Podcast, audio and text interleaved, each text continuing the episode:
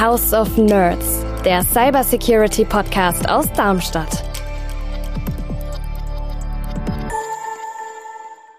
Das wäre mal eine ganz interessante Forschungsfrage, sich einfach von äh, ChatGPT oder ähnlichen Ansätzen äh, ein paar Programme erzeugen zu lassen und die äh, hinterher zu Code reviewen. Das heißt, wir haben uns halt Telefone gekauft, haben die auf den Schreibtisch gestellt und die gehackt. Oder wir haben uns äh, Passwortmanager aus dem Store organisiert, äh, haben äh, die gehackt. Also ich durfte es mal aufsetzen und mir war sofort schlecht. Das mir war sofort sofort. Stimmt, du warst, du warst einer der Probanden damals. Genau.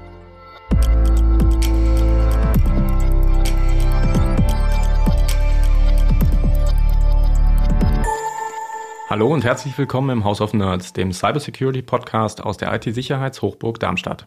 Hier sprechen wir regelmäßig mit Wissenschaftlerinnen und Wissenschaftlern über ihre Forschungsarbeit und über deren Anwendung im Alltag sowie die Auswirkungen auf Wirtschaft und Gesellschaft. Heute sprechen wir über Softwaresicherheit. Ich bin Oliver Küch, ich bin PR-Mitarbeiter am Nationalen Forschungszentrum für angewandte Cybersicherheit Athene und mit mir hier im Studio ist meine liebe Kollegin Anna Spiegel. Morgen, Anna. Ja, morgen. Ähm, ja, ich bin Anna Spiegel. Ich arbeite im Marketing vom Fraunhofer SIT. Und zu Gast im House of Nerds heute ist Dr. Steven Arzt. Er ist Abteilungsleiter am Fraunhofer SIT. Und zwar leitet er die Abteilung Secure Software Engineering. Und zu Steven kommen Firmen und Behörden, die Software testen lassen wollen oder äh, also entweder eigene entwickelte Anwendungen oder Software, die sie neu einsetzen möchten. Ähm, er und sein Team entwickeln also Analysetechniken, mit denen sie Fehler und Sicherheitslücken in Software aufspüren. Und darin ist er so gut, dass er und sein Team 2016 den Deutschen IT-Sicherheitspreis gewonnen haben. Außerdem tanzt der Steven gern. Ähm, möchtest du irgendwas ergänzen oder korrigieren? Ja, danke für die sehr nette Einleitung. Ich denke, das äh, Wichtigste hast du schon gesagt. Äh, ich leite die Abteilung für Softwaresicherheit. Das heißt, wir kümmern uns um den gesamten Lebenszyklus von Softwaresicherheit, angefangen von neuen Produkten, die entwickelt werden sollen, wo wir uns um Themen wie Bedrohungsrisikomodellierung kümmern, über die Frage, was ist eigentlich eine sichere Softwarearchitektur, bis hin zu, wenn Software entwickelt wird, was sind eigentlich adäquate Prozesse, dann ist es fertig, entsprechende ähm, Penetration Tests oder Code Reviews, bis hin zu Fragen, jetzt ist die ganze Software im Einsatz und jetzt müssen wir entsprechend sichere Updates fahren oder die Software am Ende auch wieder außer Betrieb nehmen, also wirklich der gesamte Lebenszyklus von der ersten Idee bis dann wieder zur Außerbetriebnahme. Vielen Dank. Ja, wunderbar. Entweder oder. Ähm, um ein bisschen warm zu werden, haben wir so eine kleine Kategorie, die heißt Entweder oder. Dabei nennen wir immer zwei Pärchen von Begriffen und du musst dich für einen entscheiden. Möglichst schnell. Verstanden soweit? Ja, das ist ja hinreichend einfach. Das ist hinreichend einfach, genau. Also, damit kommen wir zu unserem Entweder-Oder-Spiel. Windows oder Linux? Windows, Chrome oder Firefox? Chrome, Python oder Java? Java. Iron Man oder Captain America? Wobei keines von beiden. App Store oder Play Store? Play Store, Open Source oder Hersteller? Open Source. Arzt oder Doktor? Fangfrage, oder? also ich würde sagen beides, ne? Ja, genau. Tango oder Walzer? Tango, Spiegelreflex oder Smartphone? Spiegelreflex, WoW oder LOL, falls du weißt, was das heißt. Ich bin nicht so der Gamer, also eigentlich keins von beidem. Okay, also es wäre World of Warcraft und League of Legends gewesen, glaube ich. Okay. Ja, genau. Ja, danke. Da haben wir so einen kleinen Eindruck äh, nochmal gewonnen. Ähm, Steven, du beschäftigst dich ja mit Softwaresicherheit. Und du kennst natürlich auch die neuesten Angriffe und verfolgst da die Trends, äh, die es gibt. Ähm, in den vergangenen Jahren, also vor allem letztes Jahr, also vergangenes Jahr, war, glaube ich, ein ähm, großes Schlagwort Supply Chain Angriffe. Ähm, SolarWinds, kannst du das nochmal erläutern, was das für ein Angriff war und was ein Supply Chain Angriff ist? Ein Supply Chain Angriff besteht darin, dass man nicht den, ähm, den äh, Hersteller oder die Firma, die man angreifen möchte, direkt angreift, sondern schaut, welche Software oder auch welche Hardware setzen die ein und kann ich dann den Hersteller dieser Software oder Hardware angreifen und dort meine Schadfunktion integrieren. Und das kann auf verschiedenen Wegen geschehen. Zum Beispiel, indem ich in den äh, offiziellen Quellcode der Software, die bei meinem Ziel eingesetzt wird, meinen Schadcode injiziere. Der kommt dann ja als Teil des in Anführungszeichen legitimen Bundles beim nächsten Update mit und wird bei meinem eigentlichen Ziel ausgerollt. Das merkt natürlich nichts, weil es ist ein Update vom korrekten Zulieferer. Das ist technisch gesehen vielleicht sogar signiert.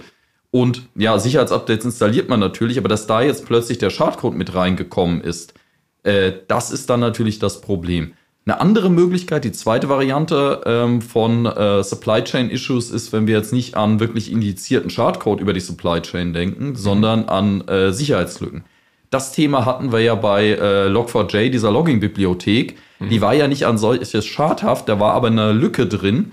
Und dadurch, dass äh, Log4j bei so vielen ähm, Anwendungen eingesetzt wurde, war diese Lücke natürlich auch extrem verbreitet. Das heißt, sobald die äh, bekannt wurde, konnten all diese Zielsysteme plötzlich angegriffen werden, obwohl diese Zielsysteme selbst eigentlich gar nichts zu dieser Lücke beigetragen haben. Also die mhm. zwei Möglichkeiten gibt es, über die Supply Chain Angriffe zu fahren. Für die Supply Chain bei Software. Also du, dir ist das wahrscheinlich komplett bekannt, aber mir und vielen anderen da draußen wahrscheinlich nicht. Wie entsteht Software eigentlich? Und wie, also ich sag mal zum einen, wie lang ist die Supply Chain und vielleicht auch wie breit? Also ähm, du hast ja Log4j äh, die Bibliotheken angesprochen. Ähm, wie viele Bibliotheken werden zum Beispiel bei einer gängigen Software ähm, verbaut oder, oder integriert? Das hängt von der Größe der Software ab, aber generell ähm, sind das extrem viele. Also bei größeren Produkten reden wir da wirklich von hunderten direkten Dependencies. Also das, was ich als Entwickler mhm. wirklich bewusst selber einbinde. Ist ja auch klar, ich erfinde ja nicht immer das Rad neu. Das wäre ja vom Aufwand her äh, völlig unpraktikabel. Sondern ich bediene mich insbesondere im Open Source Bereich einer Vielzahl bestehender Bibliotheken für allerlei Hilfsfunktionen. Das heißt aber natürlich auch, dass man potenziell Sicherheitslücken, die in diesen Bibliotheken drin sind, erbt. Und ähm, du hattest nach der Tiefe äh, gefragt von solchen äh, Supply Chains. Die Bibliothek selber baut aber natürlich auch wieder auf anderen Bibliotheken auf. Die mhm. erfindet das Rad ja auch nicht Wie so eine Kaskade, so stelle ich mir das vor, ne? Genau. Und ähm, das ist einerseits ähm, bezüglich Sicherheit dann schwieriger zu wissen, was habe ich eigentlich in der Kaskade bis hinten alles drin. Mhm. Ähm, das ist aber auch ein Stability-Problem. Also es gab schon Beispiele, wo dann ähm, irgendwo am quasi am Fuß dieser Pyramide ähm, irgendeine Kleinbibliothek drin war, die transitiv quasi jeder benutzt hat, die aber am Ende nur von irgendeinem maintained wurde, der dann keine Lust mehr hatte und dann plötzlich sind alle möglichen Sachen zusammengefallen. Ähm, war das nicht bei Log4j der Fall? War das nicht irgendwie in die Richtung? Ja, Log4j ist was, das in der Regel relativ direkt in äh, Systeme eingebunden ah, okay. wird. Weil ähm, fast jedes System hat die Aufgabe, Protokollierung durchzuführen. Und ähm, da gibt es in der Java-Welt eine Handvoll Bibliotheken, aber Log4j ist eben die, die so am allermeisten verwendet wird. Okay, danke. Gibt es denn heute eigentlich noch Software dann? Ähm, du hast ja eben schon sehr auf ähm, Open Source ähm, ausgerichtet, so das erwähnt. Gibt es eigentlich noch Software, die gar keine Open Source äh, äh, Libraries benutzt? Das wäre mir jetzt nicht bekannt. Also selbst so, so große Programme, Microsoft, äh, große Unternehmen, die nutzen auch immer noch irgendwo am Ende so kleine Libraries von anderen. Im Regelfall ja, weil der Aufwand, alles selber zu programmieren, mhm. einfach riesengroß ist und es ist ja auch unnötig. Ähm, wenn du jetzt dir überlegst, du ähm, willst eine Textverarbeitungssoftware erstellen, dann ähm, ist das dein Hauptbusiness Case. Du bist kein Hersteller von Logging-Funktionalitäten zum Beispiel. Die brauchst du einfach irgendwo. Klar kannst du die selber schreiben, das erhöht aber deinen Aufwand. Ähm, dann brauchst du irgendwas, ähm, was ja zum Beispiel nur irgendwelche Symbole rendert. Klar, kannst du selber schreiben, erhöht deinen Aufwand. Jetzt kann man bei kommerziellen Systemen, die relativ alt sind, von großen Herstellern davon ausgehen, dass die allein aufgrund ihrer Legacy relativ viel schon selber geschrieben haben, irgendwann mhm. mal. Ähm, aber das ist ähm, eigentlich, wenn wir jetzt so an Enterprise-Software denken, eher die Ausnahme. Dass man das dann wirklich ewig maintaint, weil es sind ja auch laufende Kosten, dass ich mich um meine eigene Login-Bibliothek, meinen eigenen File-Parser, alles weitere kümmern muss. Mhm. Jetzt kommen ja auch eigentlich immer mehr Softwareproduzenten in der Welt dazu. Ne? Also ob das jetzt IoT-Software äh, ist oder Automobilsoftware die jetzt immer dazu kommt, macht es das noch komplexer. Und ich sag mal, die Softwareunternehmen, die als Softwareunternehmen angefangen haben, die kennen sich ja alle aus. Die wissen zumindest mittlerweile hoffentlich, was sie tun. Ähm, ist das eine gute Idee, dass ein Autohersteller anfängt, Software zu entwickeln? Ich würde eher mal fragen, ob es eine vermeidbare Idee ist. Weil, ähm, wie, wie sagte ähm, äh, Tesla mal das mehr oder weniger offizielle Statement, eigentlich schrauben wir Computer zusammen mit Rädern dran. Wenn du heute einen, äh, einen Trabant auf den Markt bringst, der eigentlich nichts hat außer einem Motor und einem Lenkrad, mhm. dann kauft dir den halt auch niemand mehr ab. Und ähm, jetzt ist es ja nicht so, dass die Autohersteller alles selber machen. Da sind wir wieder beim Thema Supply Chain. Die meisten Steuergeräte sind sowieso zugekauft, mhm. inklusive dem ganzen Kram, der auf dem Steuergerät lebt. Und ähm, dann muss man eben schauen, ob die Hersteller, die ähm, ja, die Steuergeräte bauen, oder auch das, was der Autohersteller am, äh, am Ende als Value-Added Proposition noch dazu äh, baut, dass da entsprechende Entwicklungsprozesse da sind, um dann auch dieser neuen Herausforderung gerecht zu werden. Weil die Softwaresicherheit ist dann genauso ein Thema wie die Verkehrssicherheit von dem Fahrzeug am Ende. Da braucht man Prozesse und das muss man einfach im Griff haben. Genau darauf wollte ich hinaus. Man hat ja eigentlich in, in der Automobilwirtschaft verschiedene Zulieferer, die dann entsprechende Komponenten machen. Da ist aber alles von der ganzen Fertigung, von dem ganzen Prozess auch darauf angelegt, entsprechende Sicherheiten mit einzubauen. Ne? Jetzt kommt aus der Softwarewelt kennt man das ja oft so nicht. Da besteht ja auch immer so der leichte Witz, ähm, die Software reift beim Kunden. Und ähm, diese Verbindung aus den beiden, wie beurteilst du das? Ist das, ähm, funktioniert das in der Regel sehr gut? Ähm, ich habe das, was ich so mitbekomme aus den Forschungsprojekten oder wenn ich mit den Kollegen spreche, ist eigentlich schon, dass zum Beispiel die Automobilindustrie da eine, eine sehr systematische Herangehensweise hat und ähm, da schon versucht, wirklich ähm, gute Prozesse entsprechend zu integrieren und aufzusetzen, sodass eben, ähm, ich sag mal, die, die alte Sicherheit größtmöglich eben auch in, in die neue Softwarewelt mitgenommen wird. Also aus meiner Einschätzung gibt es Branchen, bei denen das sehr gut funktioniert, Branchen, bei denen es mittelprächtig funktioniert und Branchen, bei denen es eher schlecht funktioniert. Ah, da sind wir beim ähm, spannenden Thema. Das, ja, der Unterschied ist einfach, wie ist man selbst aufgestellt? Das heißt, hat man einen Background darin zu sagen, ich habe hier wirklich sicherheitskritische Sachen. Sicherheit in der alten Sicht, jetzt sind wir dabei, im Deutschen ist Security und Safety, also die Sicherheit gegen Angreifer versus die Sicherheit gegen ähm, ja, Defekte. Leider dasselbe Wort, aber äh, Unternehmen, die stark in diesem Safety-Bereich aufgestellt sind, können natürlich Konzepte davon auch übernehmen und sagen, naja, ich muss jetzt mich auch in dieser anderen Sicherheitswelt bewegen. Das funktioniert natürlich dann fachlich ein bisschen anders, ist ja klar. Aber ähm, da ist so ein Mindset durchaus etablierbar dann gibt es Unternehmen, die sind einfach ja, heftig genug reingefallen, um irgendwann so einen Aufwachmoment zu erleben.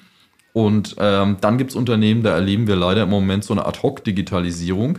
Gerade während Corona, wo man dann gesagt hat, naja, das muss jetzt aber alles digital sein, mhm. dann nimmt man ein System, was dafür gedacht war, in irgendeiner Werkshalle zu stehen, gar keinen Internetanschluss zu haben und sagt, okay, jetzt frickel ich da irgendwas davor und dann stecke ich da ein Netzwerkkabel rein und jetzt haben wir eine IoT-Box für unsere Produktionsmaschine zum Beispiel. Das geht dann halt schief, wenn das mal eben schnell zusammengestückelt ist. Und ähm, das sind insbesondere diejenigen, die mit dem Thema Digitalisierung, sagen wir mal, weniger zu tun hatten die ganze Zeit und jetzt das im Schweinsgalopp aufholen mussten. Mhm. Wo stecken denn aus deiner Sicht die größten Probleme eigentlich für die Software-Sicherheit? Ich denke, das äh, ist auch wieder von der Branche äh, abhängig. Also die Softwarefirmen haben zum Großteil gelernt. Wenn man sich jetzt überlegt, Microsoft in den 90er Jahren, da äh, sind ja diverse öffentlichkeitswirksame Sachen auch mal schiefgegangen. Seitdem äh, haben die zum Beispiel mit dem Microsoft Software Development äh, Lifecycle was eingeführt, ähm, wo auch wirklich gegenüber der Security Community ähm, ja, Contributions da sind, wo man sagt, wir wollen auch an dem Thema forschen. Das ist so ein typisches Beispiel von mal richtig auf die Nase gefallen. Die haben ja auch sehr viel in die Kommunikation getan. Ne? Also die sind auch sehr offen mit umgegangen, die haben das Thema wirklich adressiert, so hat mein Eindruck auch. Ja, nicht nur das, sondern äh, mittlerweile gibt es eben auch wirklich äh, namhafte Beiträge in der Sicherheitsforschung, die von Microsoft-Forschern kommen. Mhm. Wie gesagt, damals sind die halt richtig auf die Nase gefallen. Dann gibt es andere, die wissen, dass sie in einem Bereich unterwegs sind, wo äh, Cybersicherheit ein enormes Thema ist und die sich so eine Panne dann entsprechend ja nicht leisten wollen.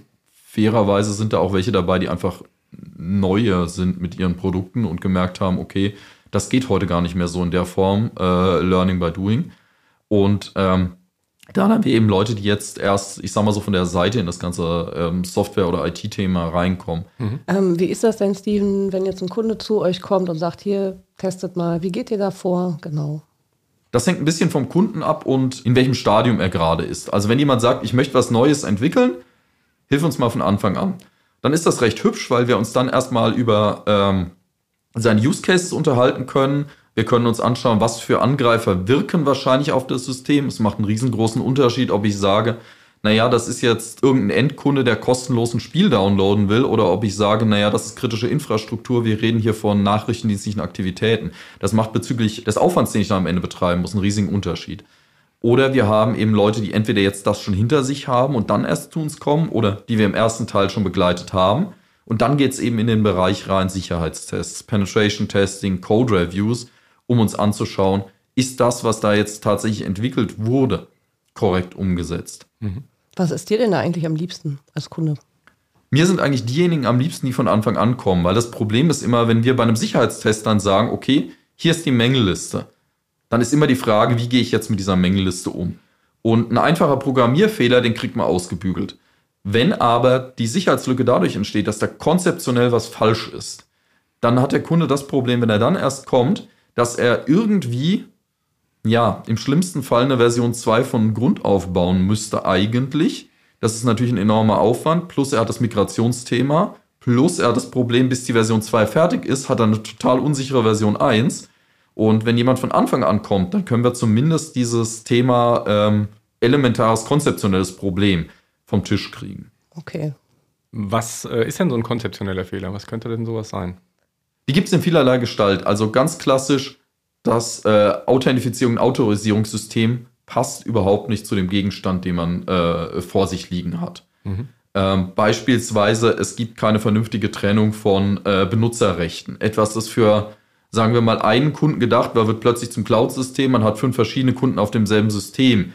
Dann funktioniert die Trennung zwischen den Kunden nicht mehr das geht ja auch dann im Bereich zum Beispiel Skalierungsprobleme rein, wo man sagt, naja, jetzt hatte ich da äh, zehn Leute drauf und äh, das Ganze hat noch funktioniert, jetzt habe ich 100 Leute drauf und ich habe plötzlich ein Skalierungsproblem drin, weil die Mechanismen, die ich mir vorher überlegt habe, eben äh, damit gar nicht klarkommen. Mhm. Sowas hatten wir ja bei, ähm, ja, bei verschiedenen Systemen während der äh, Corona-Pandemie gesehen, wo man äh, sehr schnell neue IT-Systeme hochgezogen hat und äh, die sich im Praxistest dann aber weder bezüglich Security noch bezüglich Skalierbarkeit bewährt haben. Mhm.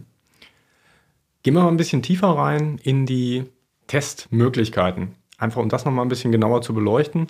Ich ähm, weiß aus verschiedenen Gesprächen, dass da kommen immer Schlagworte hoch, dynamisches und statisches Testen. Kannst du uns das mal sortieren? Was ist der Unterschied, Vor- und Nachteile? Bei einem statischen Test betrachte ich das Programm als Binärcode oder als Quellcode. Das heißt, ich führe es eben nicht aus, sondern ich schaue mir gewissermaßen diesen Blueprint an. Der Vorteil davon ist, ich sehe sämtliche möglichen Programmabläufe. Beim dynamischen Testen hingegen führe ich das Programm aus und beobachte es zur Laufzeit. Der Vorteil ist, ich habe einen, deutlich einfacheren Testgegenstand. Ich schaue mir immer nur den Trace an, das, was tatsächlich passiert. Und wenn ich daraus einen Schluss ziehe, stimmt der in der Regel auch. Denn ich habe es ja tatsächlich beobachtet. Dafür sehe ich eben nur das, was ich wirklich ausgeführt habe. Also wenn ich auf einen Button nicht draufgeklickt habe, sehe ich auch nicht, was passiert wäre, wenn ich draufgeklickt habe. Das heißt, das, was wir gerade im Bereich automatische Sicherheitsanalysen machen, ist, dass wir statische und dynamische Analysen kombinieren und sagen, naja, statisch hat zwar den kompletten Blick, aber aufgrund der notwendigen Approximation kann das False Positives erzeugen. Und um die loszuwerden, müssen wir dann dynamisch eben wieder schauen, können wir das, was wir jetzt statisch postuliert haben, auch wirklich verifizieren und sagen, ja, das kann wirklich so passieren. Also okay. das heißt, du findest äh, mit einer statischen Analyse einen Fehler, einen vermeintlichen und guckst dann in der dynamischen Analyse, ob das tatsächlich auch in der Praxis relevant ist? Habe ich das richtig verstanden? Oder? Es gibt zwei Arten von, von False Positives. Das ja. eine ist der inhaltliche, wenn man so will, False Positive. Also in also der False Positive, nur zur Erklärung, das ist Fehlalarme, ne? Genau. Der inhaltliche ist gewissermaßen das statische Tool sagt, da wird zum Beispiel eine veraltete Verschlüsselung verwendet, aber wenn man reinschaut, das ist keine veraltete. Das ist einfach sachlich falsch, die Aussage. Mhm. Und dann haben wir aber auch solche ähm, semantischen False Positives. Die Aussage des Tools ist im Prinzip richtig, aber es ist irrelevant. In solchen Fällen ist es in der Regel egal. Und ähm, statische Tools sind mittlerweile, ich sag mal, passabel, was die erste Kategorie betrifft. Mhm. Wirklich Blödsinn behaupten. Und ähm, das große Problem ist die zweite Kategorie. Und was man jetzt machen kann, ist mittels dynamischer Analysen zu sagen, jetzt versuche ich mal durch Beobachten eines wirklich ausgeführten Programms da ein bisschen mehr Semantik reinzukriegen. Bei allen Sachen hört sich so an, ähm, als ob KI da helfen könnte. Ist dem so? Ja, wir machen einiges im Bereich ähm, KI, insbesondere bei Themen, die eben ähm, wo, wo wir Verständnis in eine Maschine reinbringen müssen. Also ein Thema, das uns schon viele Jahre begleitet, ist zum Beispiel Privatsphäre-Analyse bei Apps. Wenn wir schauen wollen, ob eine App sensitive Daten ins Internet schickt, stellt sich automatisch die Frage, was sind eigentlich sensitive Daten? Und äh, so ein Mobilbetriebssystem, das kann man über APIs, Application Programming Interface, also bestimmte Bibliotheksmethoden, äh, nach einer ganzen Reihe von Sachen fragen. Also beispielsweise, gib mir die Telefonnummer, gib mir die Mailadresse. Nur ähm, eine vollständige Liste aller dieser APIs zu bekommen, das ist gar nicht so einfach. So ein Mobilbetriebssystem hat Hunderttausende an, an öffentlich verfügbaren Methoden. Okay. Und ähm, wie kriege ich jetzt raus, welche Methoden quasi auf die Liste für Privatsphäre relevant müssen, um dann zu schauen, nimmt eine App die Daten da raus und schickt die irgendwo ins Internet. Das mittels, äh, mittels KI zu erkennen, ähm, das ist gar nicht so trivial, weil die Frage Privatsphäre-Relevanz ein relativ abstraktes Topic ist. Da haben wir jetzt beispielsweise erst äh, in diesem Jahr wieder ein Negative Results Paper eingereicht, ähm, wo ein Ansatz eben auf den äh, Trainingsdaten ziemlich gut funktioniert hat, aber äh, dann Real World eben stark Federn gelassen hat.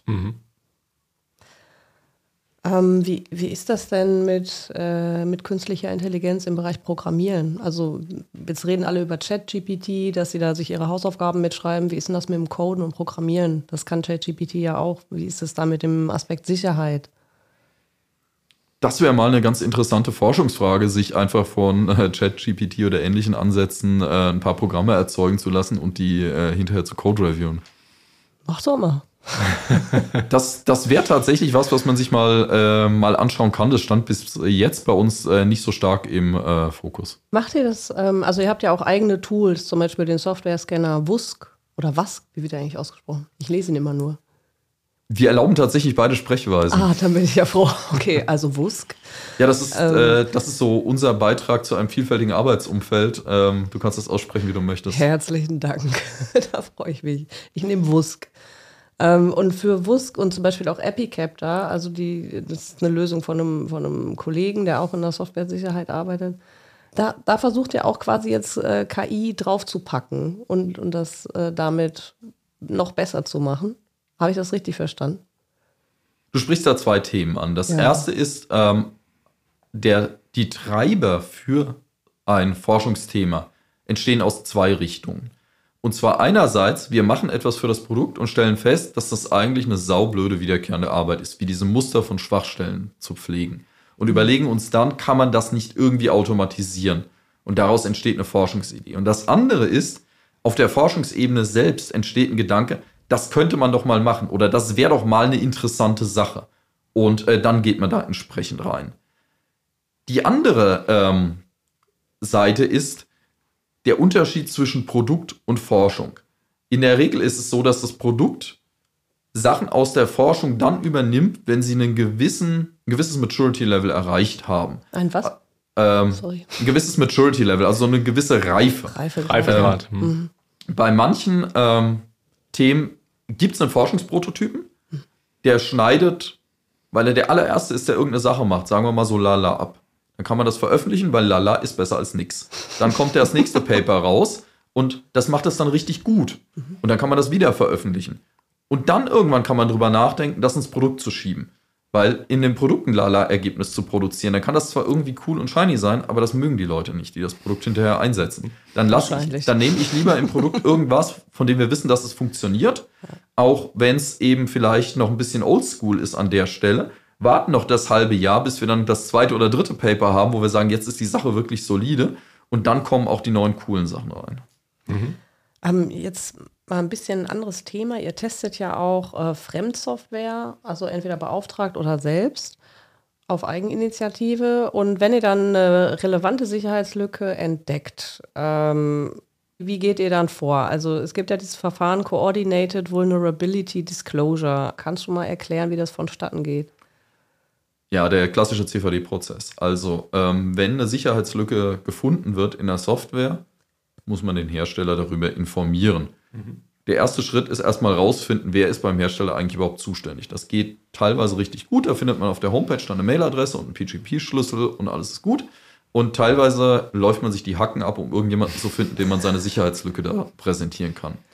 Auch da sieht man, es gibt Betriebe, aber fast würde ich das schon an Branchen festmachen, die einfach gemerkt haben, wir brauchen das. Wir brauchen so eine Kontaktstelle und die haben dann teilweise sogar Programme, wo man, äh, keine Ahnung, hinterher noch ein T-Shirt kriegt oder ähm, bei manchen Fluglinien kriegt man dann Bonusmeilen als Dankeschön. Hm. Also da, das ist wirklich schlecht. auch von Seiten der Hersteller ein gewisses Interesse drin, dass sie das gemeldet kriegen. Und dann gibt es eben andere, bei denen ist so ein bisschen das, nein, bei uns ist alles sicher. Mhm. Ähm, und dann, dann wird es eben schwierig, einen Ansprechpartner zu finden. Dann ähm, meldet man das, gibt den ähm, ja alle technischen Informationen und in der Regel ist es so, die haben dann 90 Tage Zeit, das in Ordnung zu bringen. Klar, wenn die sagen, wir brauchen ein bisschen länger, dann brauchen sie ein bisschen länger, ist in Ordnung. Und dann irgendwann wird das veröffentlicht und äh, da wird dann auch entsprechend auf den Wissenschaftler hingewiesen, der das gefunden hat.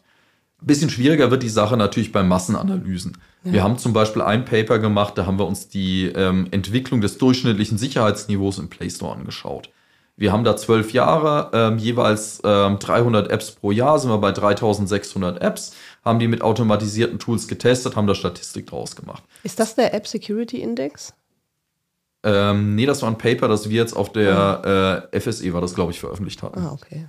Das Problem ist jetzt aber, wenn ich mit 3600 Apps in automatisierte Tools reingehe, dann kann ich statistische Controls machen, um, zu, um damit klarzukommen, dass auch das eine oder andere False Positive drin ist. Was ich nicht machen kann, ist 3600 mal n, weil ich habe ja mehr als ein Finding pro App, manuell zu verifizieren, mir manuell anzuschauen, äh, wer ist der jeweilige Hersteller, äh, wer ist der Kontakt beim Hersteller, den anzuschreiben, hast du mal einen PGP-Key, äh, mit dem jeweils zu diskutieren, das klappt einfach nicht. Ihr habt das doch Hiwis, Steven.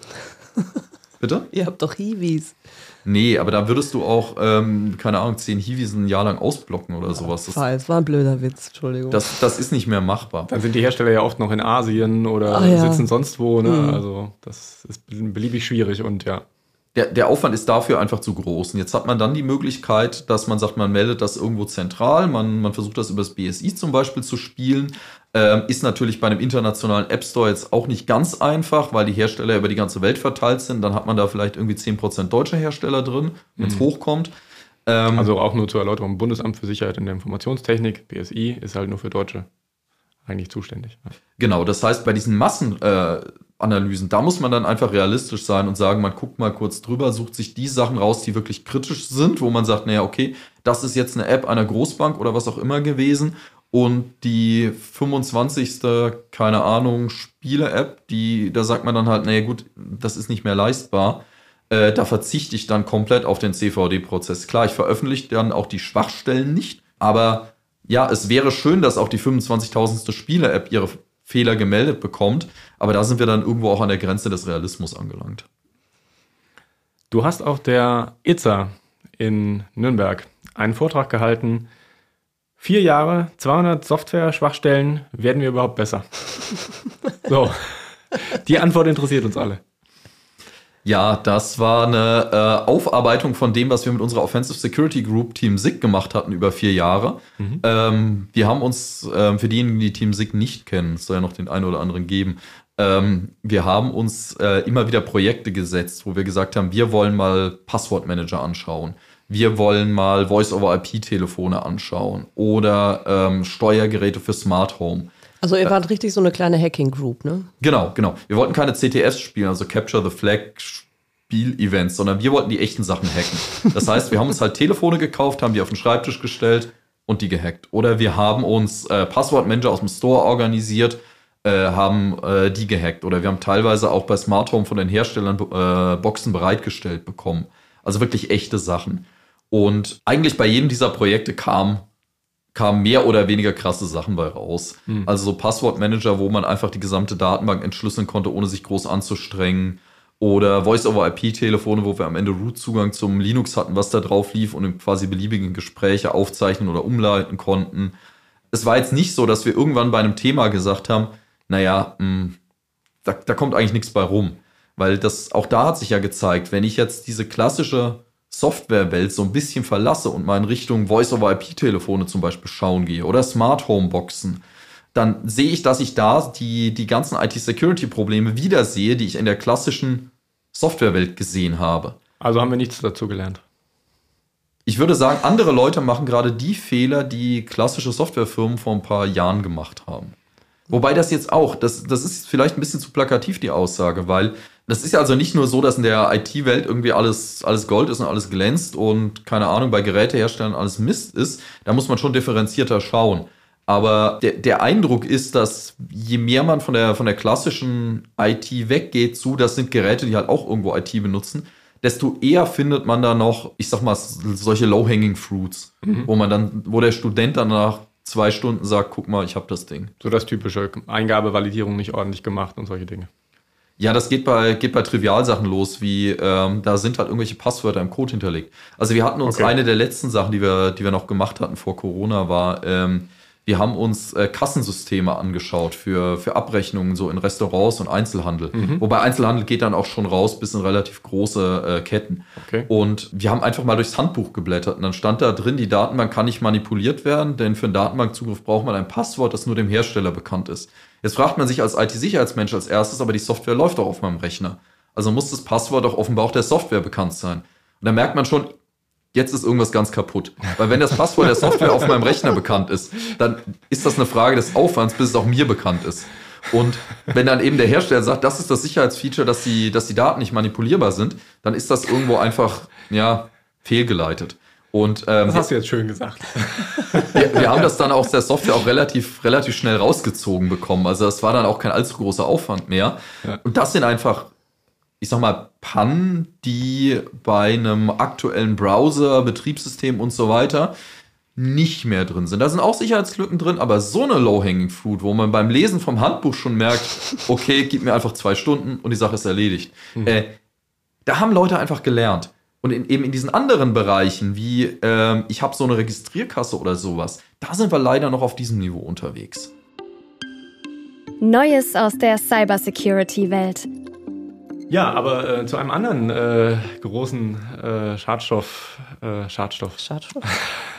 Schadcode-Fahnder, äh, der ja letztens auch in der Diskussion war und auch für uns in Deutschland ja so ein bisschen ähm, eine neue Diskussion aufgemacht hat, also Kaspersky. Mhm. Wie sicher kann man sich überhaupt sein bei Software-Sicherheit? Also, wer es nicht mitbekommen hat, es wurde unterstellt, dass Kaspersky ähm, nicht vertrauenswürdig sei, ohne dass konkrete Schwachstellen benannt worden sind. Der Hintergrund ähm, war ja der, der Ukraine-Krieg ne? Ukraine und Kaspersky als russischer Hersteller dass genau. er kompromittierbar ist. Wobei dann auch die Frage ist, okay, was ist ein russischer Hersteller? Der hatte, glaube ich, den Amtssitz oder den Firmensitz haben sie auch noch äh, ins Ausland verlegt, also nach London, meine ich. Unabhängig davon hatte man auf einmal die Diskussion, okay, ähm, ich, ich glaube, der Kaspersky hat sich schon bemüht, in der öffentlichen Diskussion äh, transparent zu zeigen, aber hatte auf der anderen Seite eben gewisse Chancen nicht und hat, es, es gab ja auch keinen konkreten Ansatzpunkt. So ziemlich jeder von den Großen schaut, dass er irgendwo eine Liste von Sicherheitslücken hat, mit deren Entstehung er vielleicht gar nichts zu tun hatte, mhm. ähm, die er aber kennt und die er im Zweifelsfall zu seinen Gunsten nutzen kann. Und das ist tatsächlich ein Problem. Und dann kann man jetzt natürlich sagen, der, der russische Staat ist einfach bei oder einfacher bei Kaspersky Einfluss auszuüben. Lass mich mal so formulieren. Du wirst das Problem nicht komplett los, indem du Kaspersky runterschmeißt. Du wirst damit vielleicht ein Problem los, aber ähm, ich bin mir ziemlich sicher, dass die auch noch, wie jeder andere auch, ihre Liste mit Zero Days haben, einfach Sicherheitslücken, die irgendwo rumfliegen. Die auch in amerikanischer Software sein könnten. Ja, ja genau, die sie halt einfach ja. gefunden haben. Genau.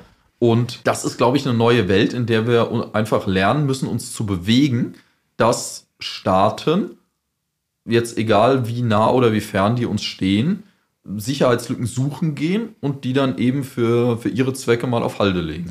Ähm, es gab ja auch im, im Bundestagsausschuss für Digitales gab es ja auch eine Diskussion über Schwachstellenmanagement. Ähm, wie soll der Staat mit Schwachstellen umgehen? Das ist ja eigentlich genau das, was du gerade angesprochen hast. Ähm, wie, wie, siehst du denn das? Brauchst man, braucht man da eine Meldepflicht eigentlich oder eher einen Giftschrank?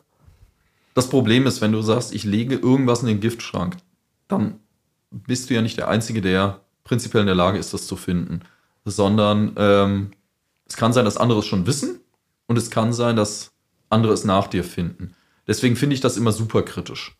Ähm, meine Meinung ist ja ganz klar, wenn da eine Sicherheitslücke drin ist, die muss raus. Die muss so schnell wie möglich behoben werden. Ähm, wie siehst du denn das? Wird immer wirklich verantwortlich mit dem Wissen um Schwachstellen umgegangen oder ähm, gibt es auch, ich sag mal, Wissenschaftler, die vielleicht nicht ganz so verantwortungsvoll damit umgehen?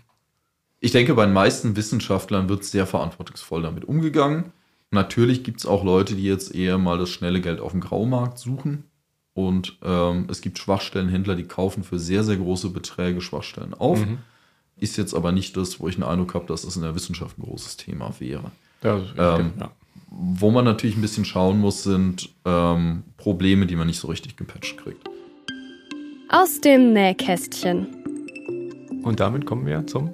Äh, einfach zum Plaudern aus dem Nähkästchen. Das ist auch eine Rubrik von uns. Ähm, das Team SIG, das hatten wir schon angesprochen. Ähm, jetzt haben wir gerüchteweise gehört, dass dein Team auch ein Spielzimmer hat. Was spielt ihr denn da so alles? Ja, wir haben eine Lounge. Ähm, da eine ist Lounge, von, okay. Ja, genau. Da stehen im Prinzip einfach ein paar Sofas drin, ein großer Bildschirm und da hängt eine Playstation dran. Ah. Also äh, die, die ganze Zeit war Rocket League, dieses äh, Rennspiel, relativ beliebt. Okay, sehr schön. Ähm, wir haben auch mal so eine pseudowissenschaftliche Studie dazu gemacht, äh, Motion Sickness, in dem einfach Reihe um jeder mal diese VR-Brille aufgesetzt hat und sich im Kreis gedreht hat. Ähm, ich habe so Bilder vor Augen jetzt gerade, ja. Ja, da war ich tatsächlich kurz mal zu du Gast. Durfte ich, also ich durfte es mal aufsetzen und mir war sofort schlecht. Das glaube ich sofort. Stimmt, du warst, du warst einer der Probanden damals. Genau, das, das Problem war, dass man mit dem ähm, Gewehr, also das, die, die Kamera war quasi am Gewehr festgemacht. Und wenn man mit, dem, mit den Händen sich bewegt hat, dann hat sich der Blick verändert. Und Aber krass schnell dann wahrscheinlich. Total schnell und okay. natürlich überhaupt nicht mit dem Gleichgewichtssinn irgendwie äh, verbunden. Und das war, boah, das oh war echt, da war mir echt schnell schlecht. Aber die Jungs haben das ganz gut ertragen. Manche. Also die, die da waren. Ja, ich, ich erinnere mich an mindestens einen Kollegen, der, dem es aber ähnlich ging wie dir. Ja. Der Nerdfaktor. Ja, wir haben noch eine Frage. Äh, du bist ja hier zu Gast im House of Nerds und ähm, was macht dich zum Nerd? Also da sage ich jetzt nochmal äh, vorab, Oliver und ich schätzen Nerds sehr. Das ist für uns jetzt nicht negativ konnotiert oder so, sondern das ist einfach ein Nerd ist jemand für uns, der sich sehr intensiv mit Dingen beschäftigt. Ja, gerade dieses intensive Beschäftigen. Nicht nur zu sagen, das ist ein System, ich kann das benutzen und das ist in Ordnung, sondern ich will wissen, warum ist das so? Was kann ich eigentlich noch damit machen, womit eigentlich jetzt ähm, das ursprünglich gar nicht eingeplant war? Also zu sagen, okay, ich kann das jetzt auch aufschrauben, ich schaue da mal rein, vielleicht gehen da noch interessante Sachen mit. Aber warte ähm, mal, Steven, das ist doch eigentlich die Definition von einem Hacker, oder? Das du gerade gesagt hast. Ja, das überschneidet sich, glaube ich, wenn du in der IT-Security unterwegs bist, so ein bisschen. Okay. Mhm. Möchtest du noch über irgendwas reden? Nee, ich glaube, wir haben so das, das meiste ganz gut abgedeckt. Wir Und haben noch die Hobbys. Ach so, ja, du hast am Anfang schon irgendwas von, von Tanzen gesagt. Ja. Fand ich erstaunlich, dass du ausgerechnet das gesagt hast. Ähm, Fand ich am coolsten. Ja, also ich gehe außerdem auch noch klettern. Ja, du gehst klettern, du fotografierst und du machst Gesellschaftstanz, ne? Ja, genau. Und Gesellschaftstanz, wie lange machst du das schon? Machst du das richtig gut so? Also gut möchte ich jetzt mal äh, deine eigenen Einschätzung überlassen. Ähm, Hast du Silberabzeichen? Genau. Ich bin tatsächlich äh, beim Goldkurs dann ausgestiegen, weil ich dann, also der Kurs hat dann in Corona äh, aufgehört mhm. und ähm, jetzt habe ich das noch nicht wieder aufgenommen. Aber so der. Ja. Aber da bist du, hat man ja ein Level, wenn du im Goldkurs schon mal genau. dabei bist. Da kommt man ja auf jeder Hochzeit eigentlich gut über die Runden, ne? Ja, gut, was, was läuft bei Hochzeiten? Ne? Das ist in der Regel dann irgendwie Disco Fox Disco rauf und runter, genau. Ist dir das, das besonders nah als, als Softwareprogrammierer? Weil geht ja auch so zwei links, zwei rechts, sind ja wie Programmabläufe. Ähm, naja. so versuche ich mir das in meiner bescheidenen Tanzkunst. Nee, also ta tatsächlich ist für mich das größte Problem, irgendwo im Takt zu bleiben. Weil äh, das ist was, das, das geht eigentlich gar nicht so gut an mich. Äh, jetzt rein mechanisch. Äh, Schritte. Es gibt da so ein Buch, das nutzen auch die Tanzlehrer in ihrer Ausbildung. Da steht dann wirklich drin, okay, für die Drehung, ne, das ist eine Achteldrehung. Nächster Schritt, das ist eine Zwölfteldrehung und so weiter. Programmierung. Und genau, und da kannst du dir ziemlich gut Sachen draus ableiten, weil das ist ja genormt. Also mhm. zu, zumindest in den ganz klassischen Sachen. Dieses Buch, das ist ein ziemlich dicker Wälzer, wo dann für wirklich jede Figur oder jedes Element einer Figur, was eben in diesem genormten Standardcurriculum drin ist, das wirklich präzise da ist. Und ich habe mir sagen lassen, die Tanzlehrer werden dann ihrer Prüfung wirklich drauf, so jetzt leier das mal runter für den Schritt. Mhm. Äh, abgefragt, aber das, da kannst du auch so ganz gut draus, draus lernen. Okay. Und was ist dann dein Lieblingstanz? Also Disco Fox mag ich ganz gerne, weil der ist halt ein bisschen flott, der ist halt ein bisschen peppig.